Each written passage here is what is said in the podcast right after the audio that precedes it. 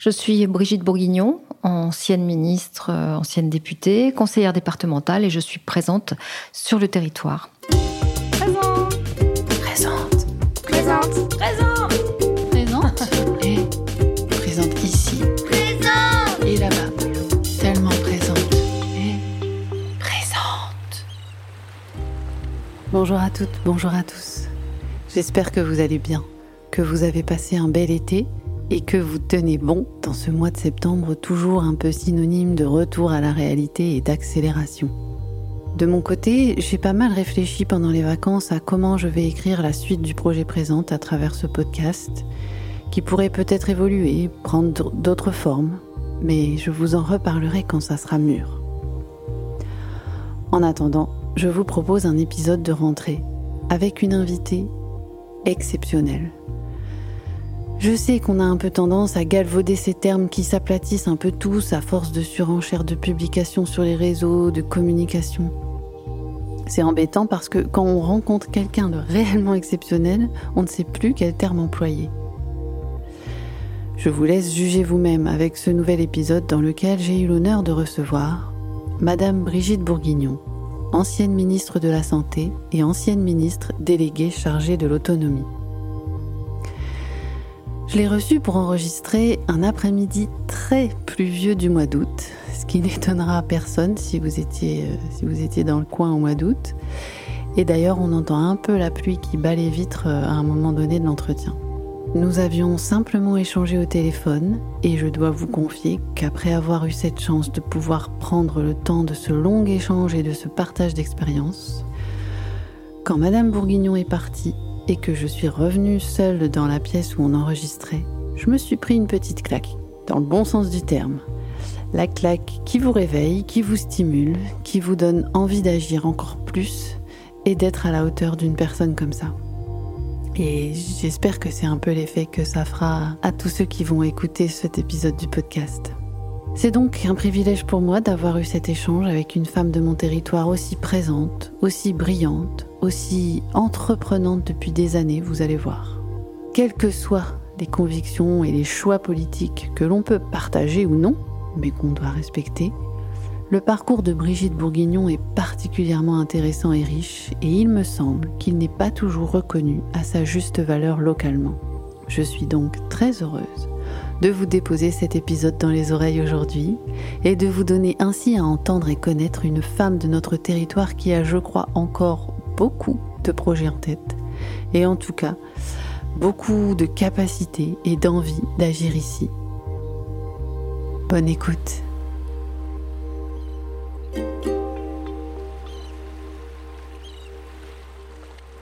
Bonjour Madame Bourguignon. Euh, j'ai l'honneur de vous recevoir aujourd'hui pour un, épisode du podcast Présente. Et merci beaucoup déjà euh, d'avoir accepté mon invitation. J'avoue qu'en préparant notre rendez-vous et en parcourant euh, tout ce que vous avez fait, j'étais à la fois un peu anxieuse, mais aussi très impatiente et enthousiaste d'avoir la chance de vous rencontrer et d'en savoir plus sur tous ces engagements, ces rôles que vous avez tenus et tenez encore. Voilà, donc merci de la simplicité avec laquelle vous vous êtes rendu accessible et disponible à moi et au projet présent, alors que nous ne nous étions jamais rencontrés avant et que je vous ai sollicité euh, sans qu'on se connaisse. Donc, Madame Bourguignon, vous êtes euh, née à Boulogne-sur-Mer. Vous êtes maman de trois enfants. Vous avez malheureusement été veuve euh, à l'âge de 36 ans. Donc, ça a constitué voilà, un, choc dans votre vie et finalement un élément assez important dans votre, dans votre parcours de vie, comme on peut l'imaginer. Euh, vous avez d'abord été fonctionnaire territorial au département en tant que chargé d'accueil au, au, CCAS. Euh, vous entrez au Parti socialiste en 1989.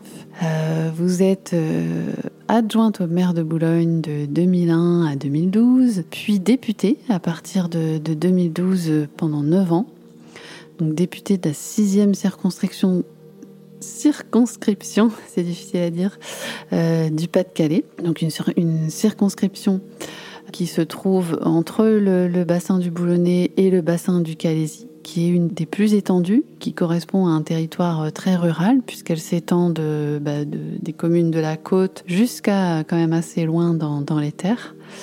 Voilà, une circonscription de, qui, couvre un territoire de, de, 123 000 habitants, donc euh, quand même un territoire euh, vaste mais assez important. C'est un rôle dans lequel vous vous êtes euh, énormément investi. Et euh, moi, c'est comme ça que je vous ai d'abord connu parce que euh, j'habite sur ce territoire et c'est vrai que vous étiez très très présente en tant que députée. En 2016, vous êtes devenue présidente du Haut Conseil du Travail Social. Et suite à vos responsabilités de députée, vous, avez pris pas mal de, responsabilités, si on peut dire. Enfin, vous nous l'expliquerez tout à l'heure euh, au niveau de, de, de l'Assemblée. Et voilà, vous avez beaucoup travaillé, euh, je pense, pour accéder à ces, postes et jusqu'à en fait être nommé en juillet 2020 euh, ministre délégué chargé de l'autonomie et en mai 2022 ministre de la santé et de la prévention au sein du gouvernement d'Elisabeth Borne. En juin 2022, vous êtes battu aux élections législatives d'une courte tête, comme on dit euh, localement, et euh, puisque c'était la règle, vous avez dû euh, quitter le, gouvernement. Voilà, dit comme ça, ça paraît c'est vite dit, mais en fait, c'est quand même des postes très très importants que vous avez occupés. Et depuis août 2022, vous avez été nommé à l'inspection générale des affaires sociales, à l'IGAS, et vous êtes encore conseillère départementale du département du Pas-de-Calais. Voilà, donc euh, là j'ai dit les choses principales, mais ça correspond à beaucoup d'années d'engagement et j'imagine d'action et de, conviction. Donc ma première question, ça serait peut-être quand vous entendez euh, quelqu'un euh, retracer euh, votre parcours, quel regard vous portez vous sur euh, votre euh, parcours par rapport à ben, peut-être ce à quoi vous aspiriez euh, au départ, dans quelle voilà et dans quelle famille vous avez grandi, voilà. Comment aujourd'hui vous, vous regardez tout ça et quelle conscience vous avez de, ce parcours?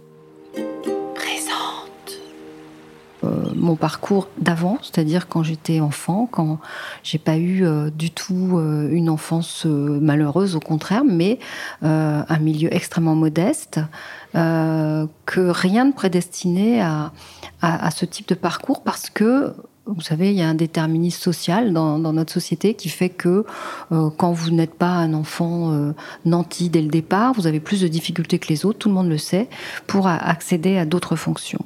Donc, euh, j'avais aussi des, notamment mon père qui n'aimait pas qu'on parle politique, qui ne souhaitait pas que on en fasse usage, qui disait que euh, il avait une grosse pudeur, une immense pudeur sur ses idées, sur ce qu'il pensait, et donc il nous vraiment euh, jusqu'à l'âge de mes 15-16 ans, euh, je pense que D'abord, je n'avais aucune idée préconçue, mais surtout pas l'idée qu'un jour il puisse m'arriver tout ça. Donc, je, trouve intéressant quand on résume ça de l'entendre, parce que moi, j'ai encore du mal, parce que je suis encore dans, dans l'action, j'ai beaucoup de mal à me dire oui, j'ai fait tout ça finalement. Je, je, parce que rien ne me prédestinait à ça.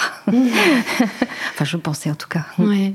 D'accord. Donc c'est qu'en fait, euh, un engagement en appelle un autre. Oui. Vous vous engagez en politique oui. euh, au, au, tout début, vous vous engagez par... Euh... Pour moi, la, la, la, vie politique, comme la vie associative, c'est une vie qui est faite de rencontres. Et ce sont des rencontres qui, au fil du temps, vont vous amener à aller à vous engager un peu plus sur un autre sujet ou par exemple euh, mon premier euh, travail euh, ça a été de travailler au sein du CCAS de Boulogne-sur-Mer et donc j'ai côtoyé tout de suite la vraie misère la, la misère sociale celle d'avant même le RMI puisque mmh. les gens n'avaient pas de droit euh, et n'avaient que à nous solliciter pour tout. Ils nous sollicitaient pour manger, ils nous sollicitaient pour se soigner, ils nous sollicitaient euh, autour de bons euh, alimentaires, chauffage, etc. On a connu nous cette période donc dans le CCS, qui était une période, ma foi, pas assez heureuse aussi en même temps, parce qu'on était avec des collègues, on était très soudés, il y avait beaucoup d'ambiance sympathique, mais en même temps, on côtoyait euh, ça. Et on se disait toujours que au sortir de notre travail, euh, ben c'était pas fini, euh, que c'était jamais suffisant ce qu'on faisait. On avait les limites de l'exercice Mhm. euh, données par les aides de l'État comme données par les aides communales ou départementales. Mais on sait bien qu'au-delà, c'était pas complet. C'est-à-dire qu'on savait qu'il y a des gens, malgré les efforts qu'on faisait, malgré ce qu'on leur donnait, ne mangeaient pas. Euh, on savait qu'il y a des enfants qui euh, n'avaient pas non plus euh, toujours des repas tous les jours. On savait tout ça. Je, je, ça m'exaspère aujourd'hui de voir que des gens le découvrent. hein. Ça existe depuis toujours. Ça a été exacerbé même à ce moment-là, à tel point qu'il a fallu créer un droit pour vivre à minima, qui était le RMI. Euh, et donc, euh, ça vous force à vous dire qu'est-ce que je pourrais faire moi? Quand je ferme la porte de mon bureau pour faire mieux que ça Parce que quelquefois on repart, on n'est pas bien, parce qu'on a vécu quelque chose de dur dans la journée. Euh, et, et on se disait, euh, avec des copines, avec des copains, qu'est-ce qu'on pourrait bien faire euh, d'intéressant? Et du coup, euh, moi, quand j'étais au CCS, par exemple, j'ai voulu créer la première épicerie solidaire. Ça, ça commence comme ça. Ça a été un engagement purement associatif qui était en même temps mon engagement politique en tant que militante associative. Euh, et donc j'avais militantisme politique et militantisme associatif. Le militantisme politique était un peu en retrait à ce moment-là. Euh, pourquoi? Parce que j'étais mariée, euh, que mes enfants étaient tout petits et que euh, mon mari était déjà lui engagé, était déjà adjoint au maire, était déjà auprès d'un, euh, du président euh, du CCS de l'époque euh, qui était Dominique Dupilet. Et donc, bon, je, j'étais un peu en retrait. Mhm. Je voulais m'engager moi aussi parce que je voulais participer à leur combat, alors, mais j'étais beaucoup moins engagée politiquement que associativement à ce moment-là. Et de, de manière associative, donc j'ai créé euh, euh, assez vite l'idée qu'on pourrait distribuer l'aide alimentaire d'une autre manière, d'une manière plus digne pour ces personnes. Qui, pour moi, ça me révoltait de savoir quelquefois qu'elles étaient. On était au premier Resto du Cœur, hein, en 88, euh, etc. Euh, tout de suite après, et en même temps quasiment que le RMI. Euh, et donc, on organisait dans les locaux du CCS en bas les premières distributions alimentaires, les surplus de lait de la Commission européenne, voilà tout ce qu'on a vécu. Et, donc, l'évolution de, de, ça nous a fait dire à un moment, OK, c'est bien, c'est bien, c'est super, ça existe au moins, en amont de ce qu'on leur donne autrement.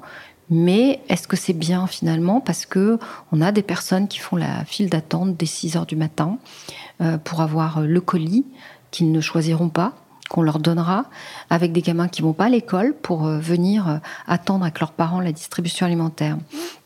Et moi, quand je voyais ça, cette idée, elle a germé au fil du temps. Euh, elle a germé tellement que le jour où j'ai eu un, un drame dans ma vie personnelle euh, et que j'ai perdu mon mari, c'est à ce moment-là finalement que j'ai créé mon épicerie solidaire, puis ensuite euh, le reste des deux associations que j'ai créées. Euh, plus tard, beaucoup plus tard, mais quand même, c'était un moment où finalement je me suis beaucoup plus investie au niveau politique, puisque je suis devenue la secrétaire d'une section d'un parti politique, et que je suis devenue aussi celle qui a créé la première épicerie solidaire dans, dans le Pas-de-Calais.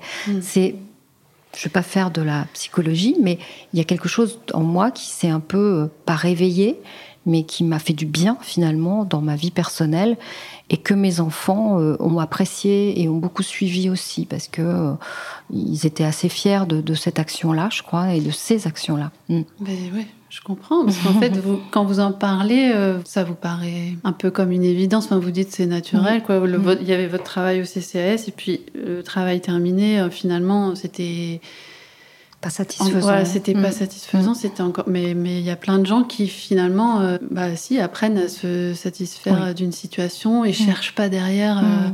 Donc euh, ça c'est remarquable. Enfin, je trouve ça Mm. vraiment. euh, J'avais de la chance d'être écoutée quelquefois aussi par les responsables de service, par, euh, par euh, oui, certaines personnalités que, que vous rencontrez, qui vous écoutent, auxquelles je disais, vous savez, c'est pas satisfaisant, euh, ça, ce serait bien qu'on le fasse d'une autre manière, euh, et qui me disaient, bah allez-y, proposez-nous des choses. Et puis on a des bandes de copains aussi, et Mhm. copines qui vous lâchent pas dans des, du- des moments difficiles de votre vie, et qui justement font corps autour de vous, disent, bon, bah, qu'est-ce que tu veux qu'on fasse pour t'aider? Voilà comment ça germe. Et voilà comment aussi, parfois, euh, même des révoltes vous poussent à aller plus loin parce que vous découvrez euh, que finalement, euh, le, le mot accommoder, s'accommoder de situation est assez général. Et, et- et même dans, dans un milieu caritatif, on peut très bien dire, et je l'entendais souvent, c'est déjà pas mal ce qu'on fait. Et vous dites, ben non, euh, oui, c'est bien, mais non, on peut aller plus loin, on peut faire beaucoup mieux, on peut progresser dans ce, dans ce modèle-là, qui est un modèle reposant sur le don. Ben, on peut en faire autre chose, on peut en faire de l'éducatif, on peut en faire quelque chose de convivial, on peut en faire quelque chose d'intelligent, où, où les gens euh, au moins perdent pas leur dignité, parce que ça vient beaucoup de tout ça. Mais je pense qu'on voilà, on, on- a des petites révoltes intérieures. Euh, J'ai commencé à 15-16 ans aussi, euh, même au lycée, à avoir cette petite révolte-là. Euh, et un peu plus tard encore, quand, euh, quand mon père a été licencié euh, économique à la fin de sa carrière, Mhm. alors qu'il a travaillé dès l'âge de 14 ans. Et euh, qui a été le premier licencié de sa boîte. Pourquoi? Parce que c'était le plus âgé euh, le plus qualifié, qui commençait à donner des cours à- aux anciens, aux jeunes apprentis, etc., qui était tellement fier de faire ça et, et que j'ai toujours vu travailler. Euh, et quand vous le voyez euh, rentrer avec son sa besace en bois qu'il a toujours eu, euh, qui pleurait parce qu'il était humilié, oui, c'était une injustice. Et là, je me disais ça, c'est c'est mauvais. Donc euh, pour moi, le travail que beaucoup déclinent euh, aujourd'hui de la plus mauvaise manière, pour- le travail est aussi quelque chose de très formateur euh, pour nous tous. Moi, ça l'a été beaucoup dans ma famille. Donc, un, euh, l'engagement qui naît comme ça de, de rencontres, l'engagement qui naît de révolte, De révolte, et ouais. puis l'engagement qui naît de, de comment on peut réparer des choses euh, Ouais. sans être euh, Mère Teresa, mais Mm. pour autant, comment concrètement on peut faire des choses. Quoi. Mais voilà. Je me demandais si, là, dans ces années-là, votre, dans votre parcours de formation et de, de- de construction de, voilà, de citoyenne et d'adulte, est-ce qu'il y a eu des, des modèles, des exemples, soit, soit d'hommes, soit de femmes, qui, voilà, qui aussi vous, vous inspiraient C'est compliqué. Plus des figures un peu Ouais. plus... Ça a été pour moi compliqué de, de réfléchir à ce sujet quand on, on me l'a souvent demandé. Vous savez, ce qui peut être formateur ou qui peut être modèle dans sa vie, c'est quelquefois tout à fait les gens proches de Ah soi auxquels on ne pense pas forcément. Euh, et, et quand j'ai réfléchi, je me dis, ben, mais dans le fond, ma mère qui qui disait rien, qui, qui a élevé quatre enfants, qui Mm. a eu une enfance très difficile euh, et courageuse quand elle m'a montré ce qu'elle faisait pendant la guerre toute petite pour euh, dans la campagne boulonnaise. euh, elle est allée montrer le parcours près de Lick, etc. J'étais impressionnée par les kilomètres qu'elle devait faire et elle, je me suis dit, mais attends, t'avais quel âge? 10 ans? Mm. tu faisais ça à 10 ans? Euh, bah voilà, c'est- assez formateur dans votre vie parce que vous dites, t'as pas le droit de te plaindre finalement, euh, parce qu'elles, elles ont eu une vie tellement plus dure, elles ont été abîmées bien plus vite que nous. Euh, donc je me suis dit ça. Après, ce sont des rencontres plus euh, plus nationales parfois, effectivement. Moi, j'avais été impressionnée lors de quand j'étais députée la première fois euh, et qu'on a eu tout de suite d'entrée le premier débat sur le mariage pour tous. J'avais été étonnée par euh, par Christiane Taubira qui là pendant ce débat-là en particulier, j'ai été impressionnée euh, par ses réponses euh, 4 heures du matin, 5 heures, quand euh, des hommes l'agressaient régulièrement, des députés étaient odieux avec elle, absolument odieux pendant ce débat Mm. avec elle, euh, essayant toujours de lui trouver la faute, et qu'elle nous a démontré une espèce de culture euh, incroyable, pouvant réciter Oui, des vers à 5 heures du mat, alors qu'elle avait passé toute sa nuit sur le banc à répondre point par point. Oui, ça peut être des moments comme ça. Euh, ça peut être euh, des femmes telles que j'ai connues euh, dans d'autres combats aussi, euh, comme, comme Marie Imbert. Euh, Marie Imbert, cette maman qui, a- qui avait mis fin au jour de son fils.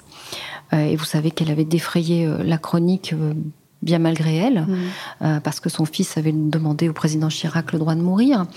Euh, je l'ai rencontré, j'ai, on s'est liés d'amitié, et ce sont des parcours, et ça m'a forgé une idée sur ce sujet. Elle n'est pas venue dans des livres, cette idée-là, Euh, Mm. tout comme mes idées sociales, elles sont pas Ça venues dans des livres. ouais. Voilà, c'est pas venu dans des programmes électoraux, c'est pas venu, ça vient de rencontres. Moi, je, je- je crois fortement aux rencontres qui vous bouleversent parfois ou qui vous sensibilisent Euh, voilà, je, je, je, crois à ça aussi. Des forces de caractère comme ça. Des... La dernière en date était Sophie Dos qui m'a complètement impressionnée, mmh. euh, qui, qui a été une force extraordinaire. Moi, elle est venue me voir à, à ma permanence avec son mari. Euh, elle se battait pour la, la recherche, pour des traitements, pour son propre cancer, mais pour les autres aussi. Et elle m'a totalement bouleversée parce que pff, quand elle est sortie, j'étais avec mon assistante parlementaire, c'est moi qui étais en larmes. Je lui ai dit mais, oh, mais qu'est-ce que c'est que cette femme? Elle est extraordinaire, mmh. elle est rayonnante, elle est lumineuse.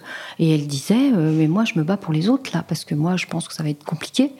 Euh, et puis voilà, et puis je vais me battre parce que j'ai un petit gamin, mais je, je voilà, elle, elle était un exemple. Voilà, pour moi il y a des femmes comme ça qui dans des moments de la vie au cours d'un débat, au cours d'un combat, euh, au cours d'une cause qu'elles ont défendue, je m'associe à ça et je les défends et je les suis. C'est ça qui forge un engagement, je crois. Mmh. Je suis pas tellement euh, avec un papier musique et une portée et je suis exactement toutes les notes.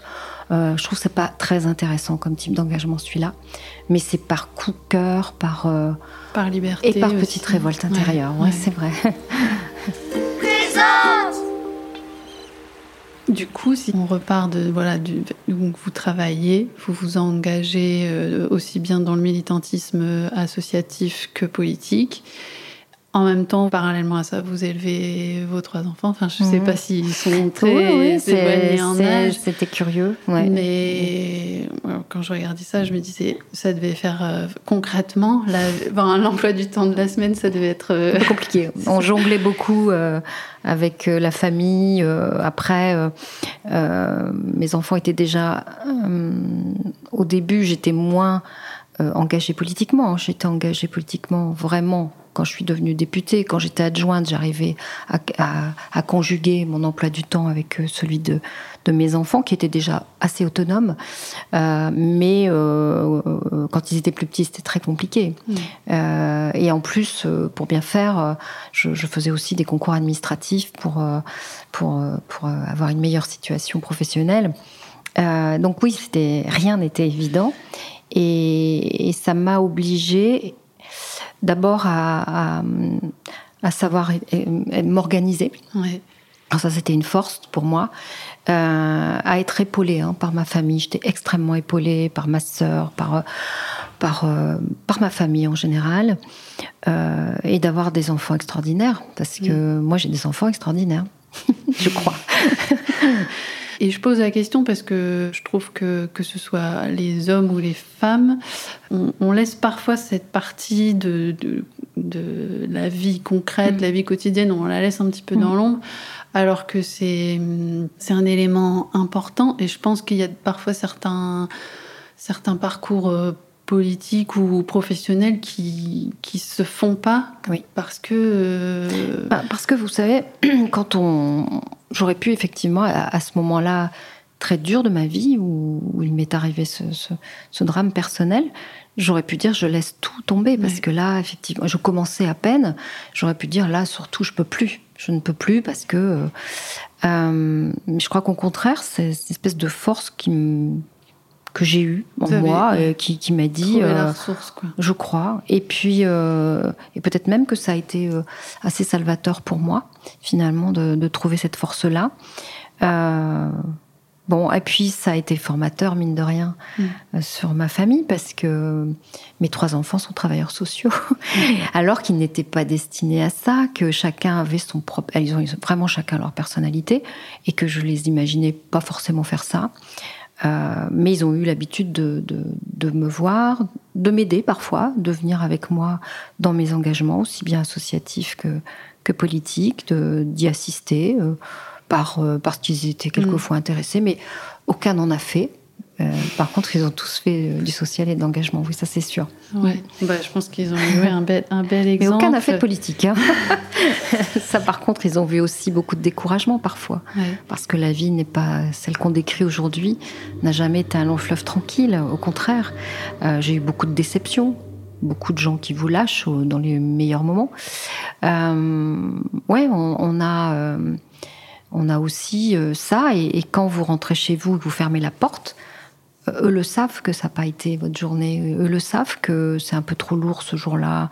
Eux savent que ça peut vous arriver de craquer, euh, même si vous essayez de les épargner. Pour autant, ils savaient bien quand même quand il y avait des fêlures, des craquures. Parce qu'il y a des moments aussi où euh, d'autres drames sont venus s'ajouter. On n'a pas eu de, chance dans la, famille. Et donc, euh, et c'est bizarre parce que progressivement, vous devenez un peu le chef de famille, quoi. Mm. Euh, parce que euh, les modèles masculins disparaissent euh, autour de vous, un par un, de manière très brutale. Mon père, un beau-frère que j'adorais. Enfin, tout ça fait qu'à un moment donné, bah, vous prenez des rênes que vous n'étiez pas forcément censé prendre. Et comme c'est un peu comme l'engagement dont, dont, je vous parlais, qui est un, un ensemble de rencontres et de processus pratiquement euh, eh bien, cette force-là aussi, elle vient de là, je crois. Elle vient de, de moments où vous dites, ben, j'ai pas le droit de craquer, finalement, j'ai pas le droit de céder, euh, je dois faire face, c'est moi la plus forte, c'est moi la plus grande. Et puis, il reste que moi, donc il faut que j'y aille, quoi. Donc, ouais, ça, ça, vient de tout ça, je pense. Il y a un moment où, euh, ceci explique cela. Par exemple, quand j'ai voulu être investie pour les législatives en 2012, euh, là aussi, euh, aucune porte ne m'était ouverte et aucune voie royale, royale ne m'a été donnée. C'était pas moi qu'on avait prévu dans l'échiquier. Ouais, ça en tant, que, en tant que entre guillemets citoyenne, on, enfin moi pour m'intéresser un petit peu, je, je, je, devine ou je suppose un peu comment ça doit se passer, mais on n'a pas on n'a pas ces clés là. Non non bien sûr. C'est vrai que je vous dis euh, en tant que citoyen, on, pour les législatives, enfin pour. Des, fois, des élections, on, on, présente quand on a les candidats, c'est tout. Mais on ne sait pas euh, comment on a été forcément investi. Et, ça aussi, c'est un parcours de, lutte interne, parfois, parce que ça n'est jamais une évidence. Jamais. Il faut toujours que nous, on dise pourquoi je ne saurais pas le faire moi? Mm. Euh, heureusement et malheureusement qu'il y a la parité en France, mais euh, s'il n'y avait pas eu cette règle de la parité, je n'avais aucune chance de m'imposer. Ah dans ces méandres euh, politiques parce que euh, c'est pas sur moi que s'était porté euh, le choix. Et, c'est toujours à vous, par contre, femme, qu'on viendra dire es-tu capable de faire ça? Tu te rends compte? C'est une circonscription immense. Vas-tu savoir la parcourir? Mm. Mm. Est-ce qu'on pose cette question à un homme qui va être candidat? Non. or, en 2012, même si on est aujourd'hui plus tard, pour autant on me l'a posé. Mm. Et j'ai dû me battre pour dire mais bien sûr que je suis capable de le faire. Il a fallu que euh, les militants de votre parti euh, tranchent pour vous, sinon euh, c'était pas gagné du tout. Mm. ça, ça doit aussi être un peu. Tout à l'heure, vous parliez ça de, être révolte. Ça peut être démotivant, mais en même, moi, ça m'a plutôt révolté et ça m'a ça m'a boosté au point de donner un coup de pied dans la porte et à faire des choses que j'aurais jamais imaginées, c'est-à-dire tenir tenir tête à vos responsables, tenir tête à, à ceux qui, qui sont au-dessus de vous et qui d'habitude euh, ont le dernier mot. Et là, vous dites, bah non, on verra. Ceux qui ont le pouvoir, en fait. Ceux qui ont le pouvoir. Et là, vous dites non. Il y a un jour où vous avez, encore une fois, cette petite révolte à point nommé et qui marche. Voilà. Qui, qui, est, qui a marché parce que, parce que j'en ai voulu. Parce que j'en ai vraiment voulu. Parce que euh, je suis allée convaincre euh, les gens, j'ai fait du porte-à-porte comme c'était pas permis à ce moment-là. Comme ça devrait être. Comme ça devrait euh, toujours être, et que c'était moi-même qui le faisais, avec quelquefois peu de moyens, avec des copines, avec des. Mm. On, a parcouru des tas d'endroits, des fermes, des. On allait partout, on allait partout pour dire bah voilà, c'est moi la candidate, je me présente à vous, etc.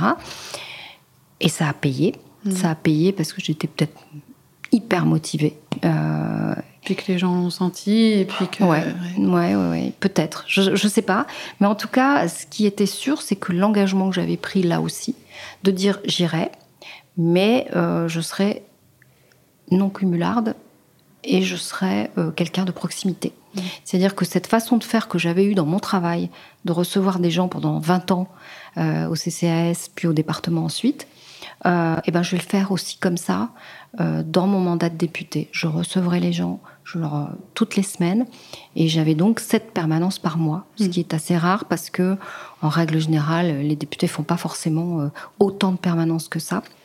Mais je trouvais que c'était tellement important Euh, et puis ça vous aide, vous savez, à pas vous éloigner du terrain et surtout à pas vous éloigner des vrais sujets. Mm. Euh, de manière récurrente, j'allais rencontrer tous les chefs d'entreprise de mon territoire, j'allais rencontrer les agriculteurs, j'allais rencontrer tout ce qui fait la vie de votre territoire. Euh, la vie économique, euh, la vie euh, sociale, la vie culturelle, la vie aussi autour des- de- des aides que je connaissais bien. Voilà, de- de- je trouve que c'était intéressant euh, aussi d'avoir cette vision-là euh, et que eux me connaissent. Ensuite, tous les événements festifs qu'organisaient les Mm. maires, j'essayais d'y assister. Les, les repas des aînés, c'était compliqué. Quelquefois, on en fait cinq dans la journée. On n'a plus faim quand on rentre. hein.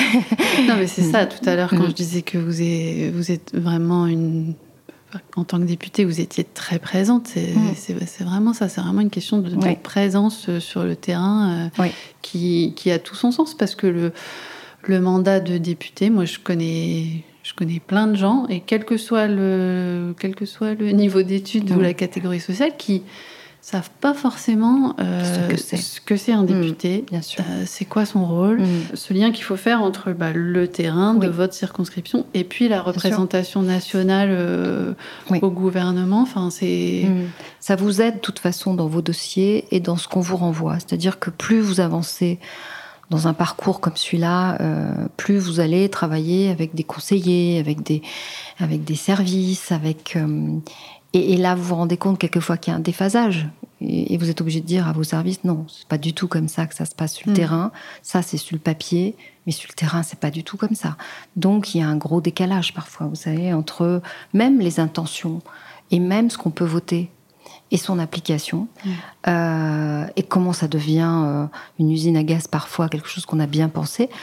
Euh, voilà, c'est- tout ça hein, qui vous aide à rester, euh, et puis surtout à rester soi-même.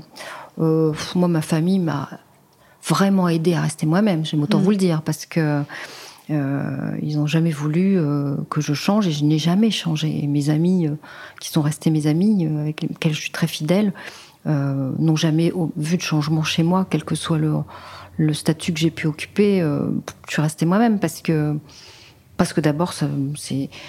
Je pense que tout ça m'est arrivé plus tard que, que certains. D'autres Mhm. euh, commencent très tôt euh, une carrière de ce type et, et je je les envie pas parce que je me dis euh, ils auront perdu une bonne partie d'une vie d'expérience peut-être même euh, parce que cette expérience-là et cette vie-là, elle peut être faussée finalement. Euh, dès lors, vous vous trouvez ailleurs, dans d'autres sphères, qui vous renvoient pas forcément la même l'image, quoi. Ouais. Oui, on peut être vite déconnecté. Euh, voilà. Donc moi, cet ancrage-là, euh, c'est vraiment ce qui m'a toujours aidé. Mais c'était même pas quelque chose que je cherchais à cultiver parce que c'est pratiquement naturel. Euh, c'est pour ça que euh, la défaite a été d'autant plus amère. euh, parce que je me suis dit, comment, qu'est-ce qui a pu faire que tout à coup, je n'ai plus cette image-là en si peu de temps? Mm. Euh, Puisqu'un an avant, j'avais gagné une partielle, vous vous souvenez peut-être, Oui. euh, à 61%. Donc on se dit, un an après, qu'est-ce que j'ai pu faire euh, qui fait que, en un an, on, on ait pu revenir là-dessus C'est tout. C'est un, c'est la démocratie. Elle s'est, elle s'est, elle s'est, elle a été donnée, mais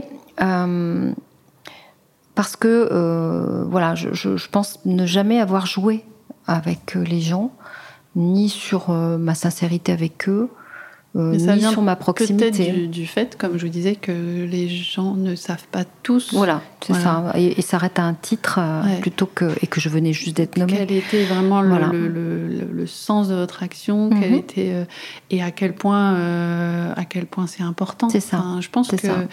parfois, il y a, ça peut paraître un peu bateau de le dire comme ça, mais c'est une question d'éducation. quoi. Oui. C'est de savoir euh, Mm.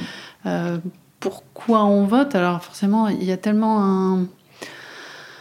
Aujourd'hui, les, les élections au niveau médiatique, c'est tellement une espèce de... je sais pas comment De dire. feuilleton. Oui, c'est ça.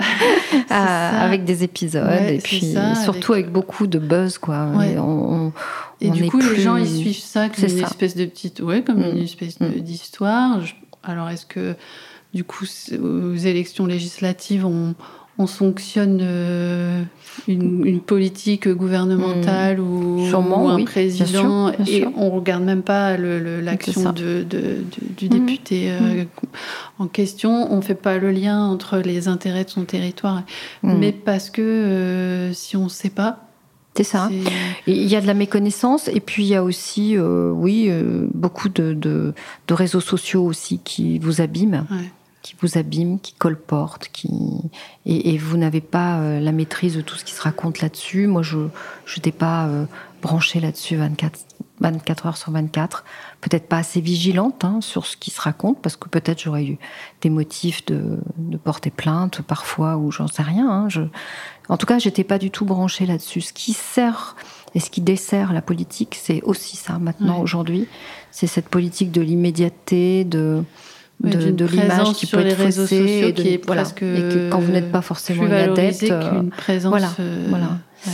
euh, ne pas savoir euh, déjouer les pièges, parfois, c'est ça aussi, c'est une leçon politique parce que euh, ça en fait partie. Et Mm. peut-être que j'étais pas assez euh, euh, dure euh, avec mes adversaires parce que j'avais pour principe de jamais attaquer mes adversaires, ce qui ne m'était pas épargné à moi. Mais bon, c'est pas grave, c'est comme ça. Mm. Je veux pas me changer pour faire plaisir aux épisodes politiques du moment. Je, je pense qu'il faut rester soi-même, prendre acte. euh, et puis après, on verra, on fera ce autre chose. Mm. Mais euh, voilà, en tout cas, c'est ce qui, ce qui est le plus douloureux parfois quand on a euh, cet engagement et cette sincérité.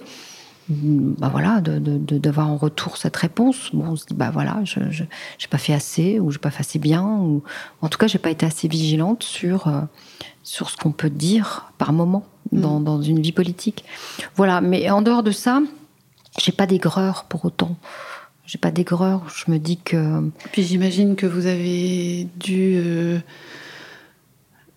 vivre, enfin, dans, dans vos différentes fonctions, je veux dire, arriver à l'Assemblée nationale, Mm. euh, siéger, euh, Mm. les- tous les dossiers que vous avez eu à, à traiter, les, les missions qu'on vous a confiées, ça, de manière, enfin, intellectuellement, c'est. C'est un apport extraordinaire parce que, euh, évidemment, on peut vivre son métier de député comme euh, celui qui vient pointer, qui vote le bras, euh, qui lève le bras pour voter et qui fait rien finalement. Mais si on en fait quelque chose, euh, de, une source de, de travail, et, et j'ai voulu, parce que justement, j'a- j'avais cette possibilité, comme je ne cumulais pas, Mm. de, de m'investir pleinement dans ce travail-là. Euh, on m'a confié des missions parlementaires et là-dedans, on fouille, on travaille, on se déplace, on va voir ailleurs. Euh, J'ai fait la première sur le travail social. Évidemment, c'était Mm. un, un sujet qui m'était cher, mais à un moment où c'était super crispé, il y avait les métiers du du social qui se révoltaient un peu sur leur formation, sur euh, bref faire des propositions là-dessus, ça m'intéressait beaucoup. Mm. Euh, après, euh, j'ai fait une autre mission sur les jeunes majeurs de l'aide sociale à l'enfance. Et c'est un sujet qui m'est cher et qui est loin d'être fini. Mm.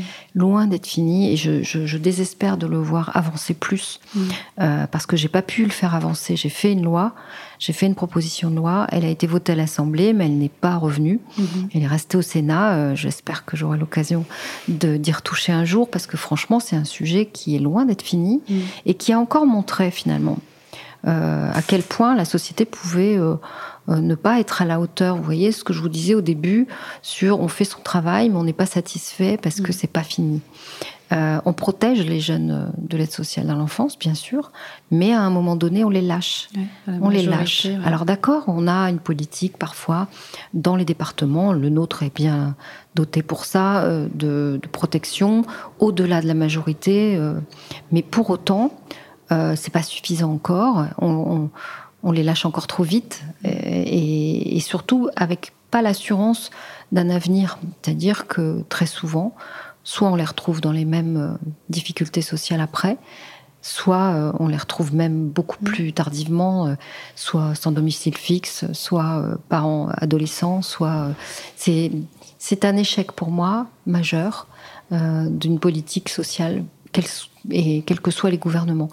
Donc ça, ça fait partie des sujets que j'ai eu aussi à traiter avec des propositions que j'avais faites.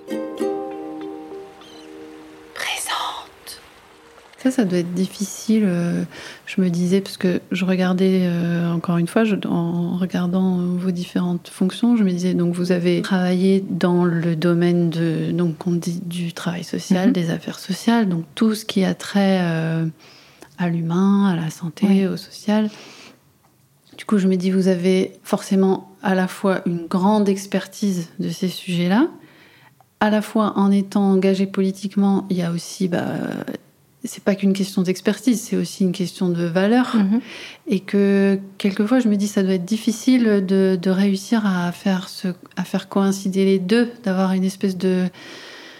Enfin, il y a une espèce de, de- de principe de réalité où. Qui vous, qui vous, Ouais. qui vous frappe. Entre qui- votre connaissance de, bah, du- des institutions, des lois, des, comme tout à l'heure vous disiez, euh, des, des- des- des fonctionnements qui peuvent devenir des, usines à gaz, et, et en plus en ayant été jusqu'au rôle de ministre, je me dis, Mm. vous avez vraiment toute la, toute la maîtrise de, euh, du travailleur social qui est à l'accueil euh, au CCAS ou Mm. dans, voilà, dans un Mm. bureau, jusqu'à vraiment aux instances de décision. Et comment cette chaîne-là, elle peut parfois... euh, Elle, elle- elle- en fait, elle est faite de frustration à chaque étage. hein. Euh, quand vous êtes euh, dans un service, vous savez que vous pouvez pas faire mieux que ce que vous avez fait dans la journée, vous faites autrement. Quand vous êtes euh, député, vous proposez des lois, mais vous savez qu'elles seront pas forcément ni terminées ni appliquées. Et vous ne disposez pas du budget, donc vous pouvez Mm. pas avoir des lois qui vont euh, aggraver les charges de l'État, euh, hormis si le gouvernement vous suit, mais sinon, là aussi, vous engendrez euh, plein de frustrations en vous. Et, et- et du coup, et quand vous êtes aux manettes, vous en avez d'autres aussi, parce Mhm. que vous êtes dans une équipe. Et vous avez un budget là aussi. Et, et là aussi, on vous met des barrières. On vous dit non, là, ça, tu peux pas aller plus loin. Euh, ça, tu peux le faire, mais pas ça. Euh, vous portez une loi, mais on vous dit bah, on n'aura pas le temps de la faire. Euh, donc, euh, vous portez un sujet, mais bon, quelquefois, vous avez des petites victoires par contre. Euh, et ces petites vi- victoires-là, elles vous boostent à fond. Vous dites, Oh, ça, j'ai réussi à l'avoir. Ils sont d'accord pour me suivre. Ouais. Euh, Vous avez eu le pouvoir d'agir. enfin, voilà. de- de- Mais même quand vous êtes aux manettes au plus haut, même quand Mm. vous êtes dans un- quand vous êtes ministre, vous avez encore des arbitrages à obtenir pour faire avancer vos dossiers, pour euh, faire. en- Alors voilà, il y a- il y a des façons de faire. Euh, Mm. Quand vous pouvez pas obtenir euh, de faire passer une loi à votre nom, euh, euh, par exemple comme j'ai eu sur le grand âge, mais que vous pouvez en contrepartie avoir un gros budget pour faire une réforme de l'autonomie en globalement avec les auxiliaires de vie à domicile que j'ai pu revaloriser. les... Là, vous êtes fiers aussi. Vous vous dites bon, je suis pas passée pour rien dans ce moment-là euh, à, ce, go- à cette euh, fonction-là parce que j'ai amené ça. Moi, pour moi, euh, je, je crois que ce type de, de parcours que, que j'ai eu là jusque maintenant, si vous laissez pas un petit caillou blanc à chaque fois que vous passez quelque part, Mm. ça sert à rien. Vous vous êtes fait plaisir, votre carte de visite est belle, mais qu'est-ce que vous avez laissé comme trace? Mm. Euh, Et si vous, alors c'est pas la, la postérité qu'on cherche, mais ce que je veux dire, c'est que si vous avez eu toutes ces possibilités d'action à un moment donné, euh, qui engendrent beaucoup de frustration parce que vous pouvez pas tout faire, mais que vous avez réussi quand même à faire avancer tel ou tel sujet, à faire passer par amendement autre chose, à faire, euh, euh, par exemple, la prescription sur ordonnance pour les activités physiques et sportives, Mm. ça m'était cher. On a réussi, on était quatre députés, on a réussi à le faire voter. Bon, voilà. Je, je- je veux dire, il y a, y a des choses comme ça, euh, et vous vous dites, au moins, j'aurais euh, laissé ça euh, comme trace de mon passage à l'Assemblée et puis au ministère, euh, avec des gens qui vous sont reconnaissants. Moi, je reçois encore beaucoup de messages de directeurs d'EHPAD qui me disent merci beaucoup, grâce à vous, on a pu faire ça. Euh, D'auxiliaires de vie, quand elles n'ont pas toutes été revalorisées malheureusement, certains secteurs privés n'ont pas pu le faire, d'autres sont en grande difficulté, mais celles que j'ai pu aider, eh ben, j'en suis fière. Euh, voilà, je, je- je me dis, si euh, par contre, euh, en ayant tout ça, euh, vous n'arrivez quand même pas à faire passer quoi que ce soit, oui, là, c'est c'est pas possible. Dans ce cas-là, vous dites que je- vous n'avez servi à rien. Donc voilà, moi, je, je garde ça. Et, et de même, de mon engagement associatif, je sais que maintenant mes assos fonctionnent, qu'elles ont même euh, progressé. Et ben, je me dis que j'aurais aussi fait avancer ces Mm. causes-là sur l'aide alimentaire, sur euh, sur euh, l'insertion euh, par le travail, l'insertion professionnelle.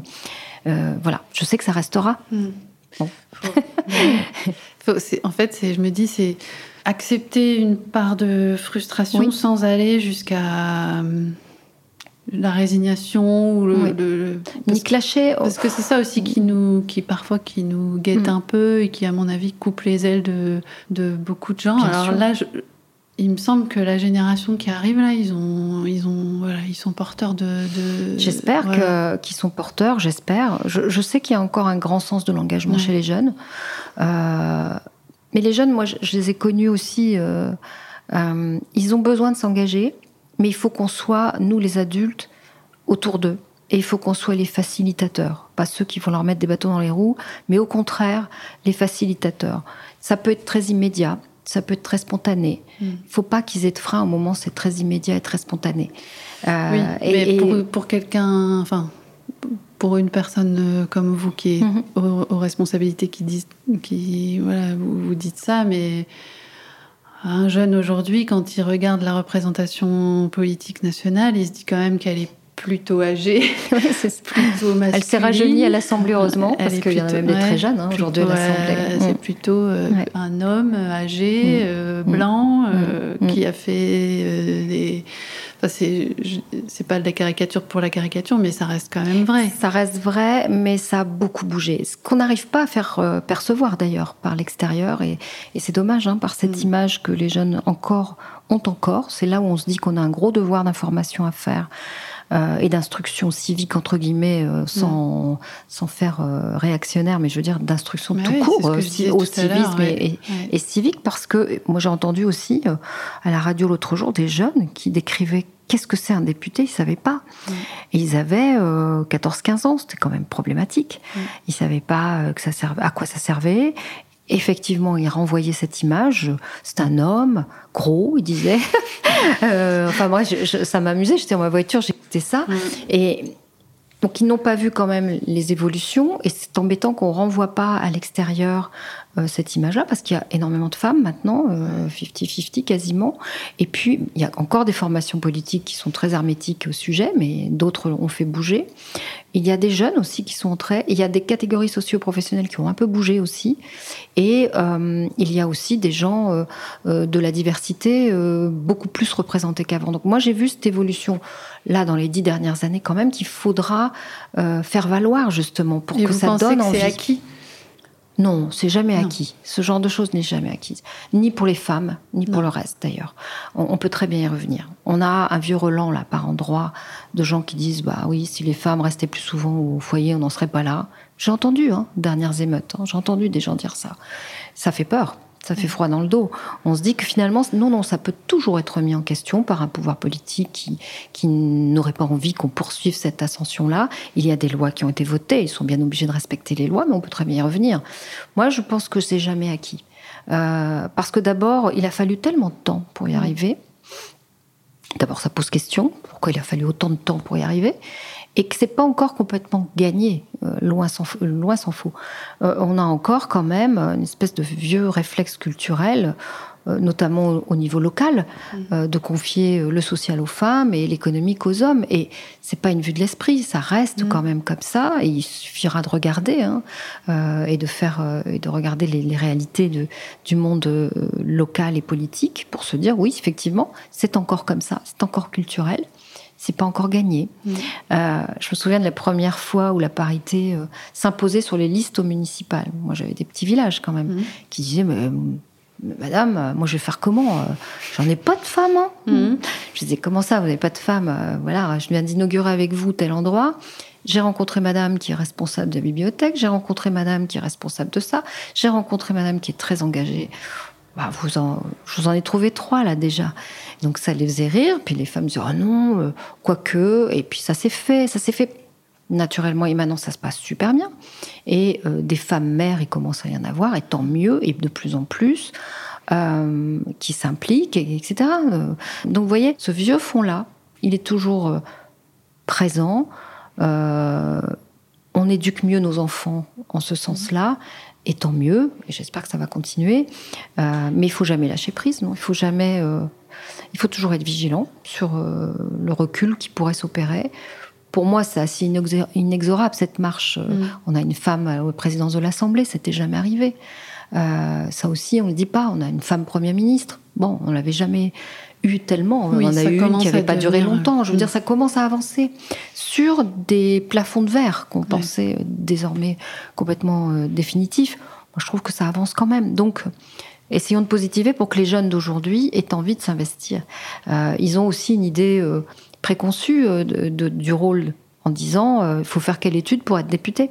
Mmh. Vous dites bah non, il n'y a pas un cursus scolaire pour faire ça. Il y a plein de chemins et plein de rivières qui vous amènent à ça. Mais euh, voilà, c'est quelque chose aussi qu'il faut expliquer, je crois, parce que moi, j'ai pas envie d'avoir des petits singes savants euh, qui sont tous formés à la même école, euh, qui seraient que Sciences Po ou qui seraient. Mm. Non, parce qu'il y a une façon de penser, effectivement, qui est assez unanime, alors qu'on a besoin d'avoir beaucoup de sources de réflexion et de gens de terrain parfois qui, euh, par leur parcours, vous amènent quelque chose. Donc voilà, il faut faire attention à, ce que cette euh, diversité perdure mm. et qu'elle euh, soit même alimentée auprès des jeunes, qu'on essaie de les... En même temps, quand j'avais 15-16 ans, je pensais jamais m'investir en politique non plus. Hein, mais, c'est pour ça que moi j'avais envie de vous donner à entendre aujourd'hui. C'est pour que les gens qui écoutent, que ce soit une jeune fille ou un jeune garçon, et même, même ici, à Boulogne, parce qu'il y a ça aussi, il y a la notion de, de territoire. Je peux devenir ministre. C'est ça. Euh, Moi, j'ai envie de leur dire, euh, il n'y a rien d'impossible. Hmm. Il n'y a rien euh, d'inatteignable. Il y a plein de voies pour y arriver aussi. mais c'est beaucoup d'abnégation parce que aussi parce que vous êtes euh, souvent prise. Vous savez que vous sacrifiez une partie aussi de votre vie personnelle, de votre vie familiale, euh, qui s'adapte à vous ou, pas. Moi, j'ai eu la chance que tout le monde s'est adapté à moi et, et que j'ai réussi à, par le contorsionnisme, à, à, faire en sorte que, que, tout se passe bien. Mais euh, rien n'est impossible, en gros. Euh, à celles et ceux qui, veulent le faire. Et, surtout pas penser qu'on est assigné à un territoire et que sans, parce qu'il euh, y a des, choses qui sont en place depuis tellement longtemps qu'on pense que ça peut pas bouger. C'est faux. Euh, à partir du moment, moi j'aurais pu me dire ça aussi. à partir du moment où on se dit bah non, c'est pas une évidence. Non, moi je vais quand même le faire. Je vais essayer de forcer la porte. Je vais essayer de m'imposer peut-être. De de montrer que j'ai du talent, euh, même si personne ne le voit, bah, je vais leur montrer autrement. Euh, et c'est comme ça hein, qu'on peut y arriver. Donc moi, j'aimerais bien euh, avoir euh, plein de graines de mm. jeunes sur le littoral qui ont envie de s'investir, qui ont envie, euh, et pas forcément des gamins qui arrivent en disant je veux être ministre, hein. ah mais des gamins qui arrivent en disant je vais dans quoi je peux m'investir? Quelquefois ils se posent la question. Ah mais oui, ça c'est sûr. Donc il faut qu'on suscite gens quoi. Qui ont... ouais, tout à fait, c'est important de, c'est important de le dire. Juste euh, sur cette échelle du, territoire, vous, en ayant eu des responsabilités nationales, comment, euh, en, ayant vu du coup d'autres territoires, parce que du coup je pense que vous avez voyagé euh, en France sur différents territoires, du coup est-ce que ça a fait changer votre vision de, du Boulonnais, du Pas-de-Calais, des Hauts-de-France? Comment, comment ils sont perçus ailleurs? Comment j'ai fait beaucoup de territoires, alors à la fois pour les missions, donc j'étais sur un, ordre donné, donc euh, ça vous empêche de voir le reste, mais pour autant, quand, j'étais ministre, j'ai beaucoup, beaucoup fait de déplacements parce que j'avais le secteur des personnes âgées, qu'on sortait de la crise sanitaire, enfin de la première vague, puisque j'étais encore dedans, hein, la deuxième. Et donc, euh, euh, je, me suis dit que on, était finalement pas mauvais du tout mmh. dans notre département parce qu'on a une région et on a un département particulièrement euh, euh, intéressant, investi auprès des gens. Euh, peut-être ça vient de notre histoire, hein, peut-être que ça vient d'une espèce de solidarité qui a toujours existé, que j'aimerais qu'on ne perde pas, qui m'inquiète aujourd'hui parce que je trouve que bon voilà, il y a, des fonds euh, assez mauvais qui sont nés chez nous, qui se sont installés chez nous, des vents mauvais, euh, d'extrêmes, etc. Et ça, ça m'angoisse beaucoup parce que je me dis que justement, ce territoire ne mérite pas ça. Parce que c'est un territoire qui a su rebondir euh, qui a su sortir de crises économiques, euh, que ce soit minier, que ce soit la pêche, que ce soit d'autres industries qui avaient disparu. Euh, tout le monde s'est battu, mais tout le monde s'est battu euh, en se tenant les coudes et tout le monde a, a joué le jeu.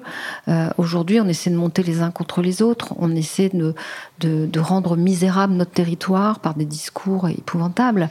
Donc moi, j'ai pas envie euh, parce que j'en suis fière de mon territoire et j'aime pas qu'on en parle comme ça.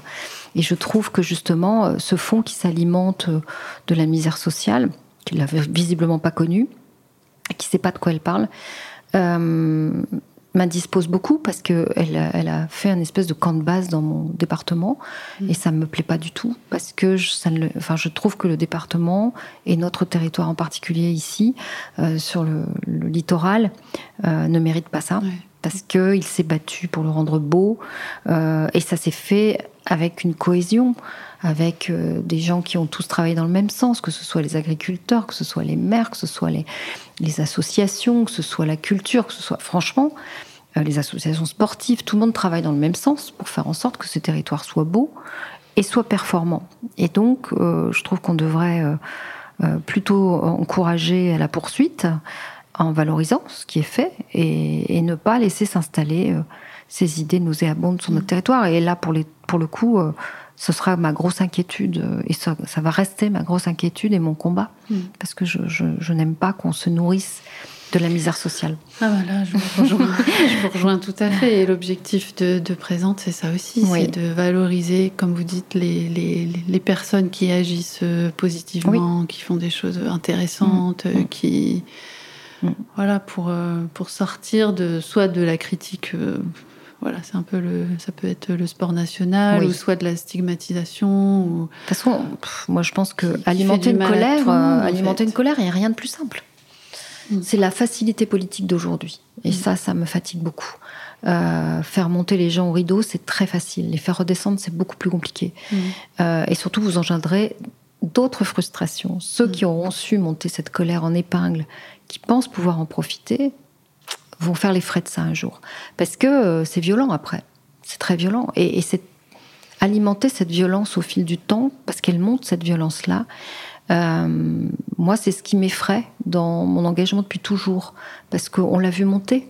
Mhm. Certains s'en sont accommodés, euh, jamais dénoncés finalement.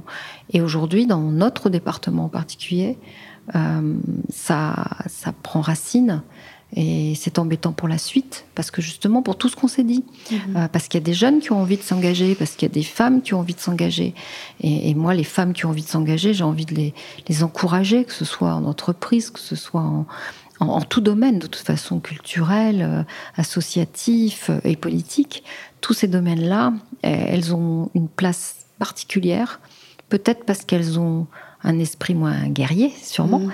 euh, et, et peut-être plus pragmatique. Et donc, je pense que euh, elles ont vraiment, euh, pour moi, beaucoup d'avenir, au contraire. On arrive tout doucement vers, Mhm. vers la fin de, de l'entretien. Je voulais vous demander, euh, là, aujourd'hui, bah, quelle est votre mission actuelle Puisqu'on a surtout pas parlé Mhm. de, voilà, de, de votre parcours et des responsabilités que vous avez occupées, mais vous en occupez encore. Oui.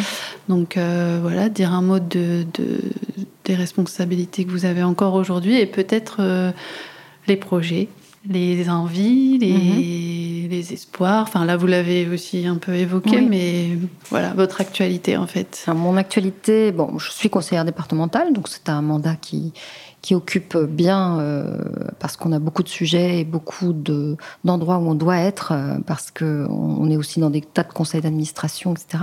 Donc ça, ça m'occupe. Euh, je suis IGAS surtout, donc ce sont des inspections qui nécessitent, lorsqu'on a une... On a toujours de toute façon une inspection en cours, et là j'en termine une qui m'a emmené à, dans l'Est plusieurs fois pour une inspection de- d'un établissement en particulier.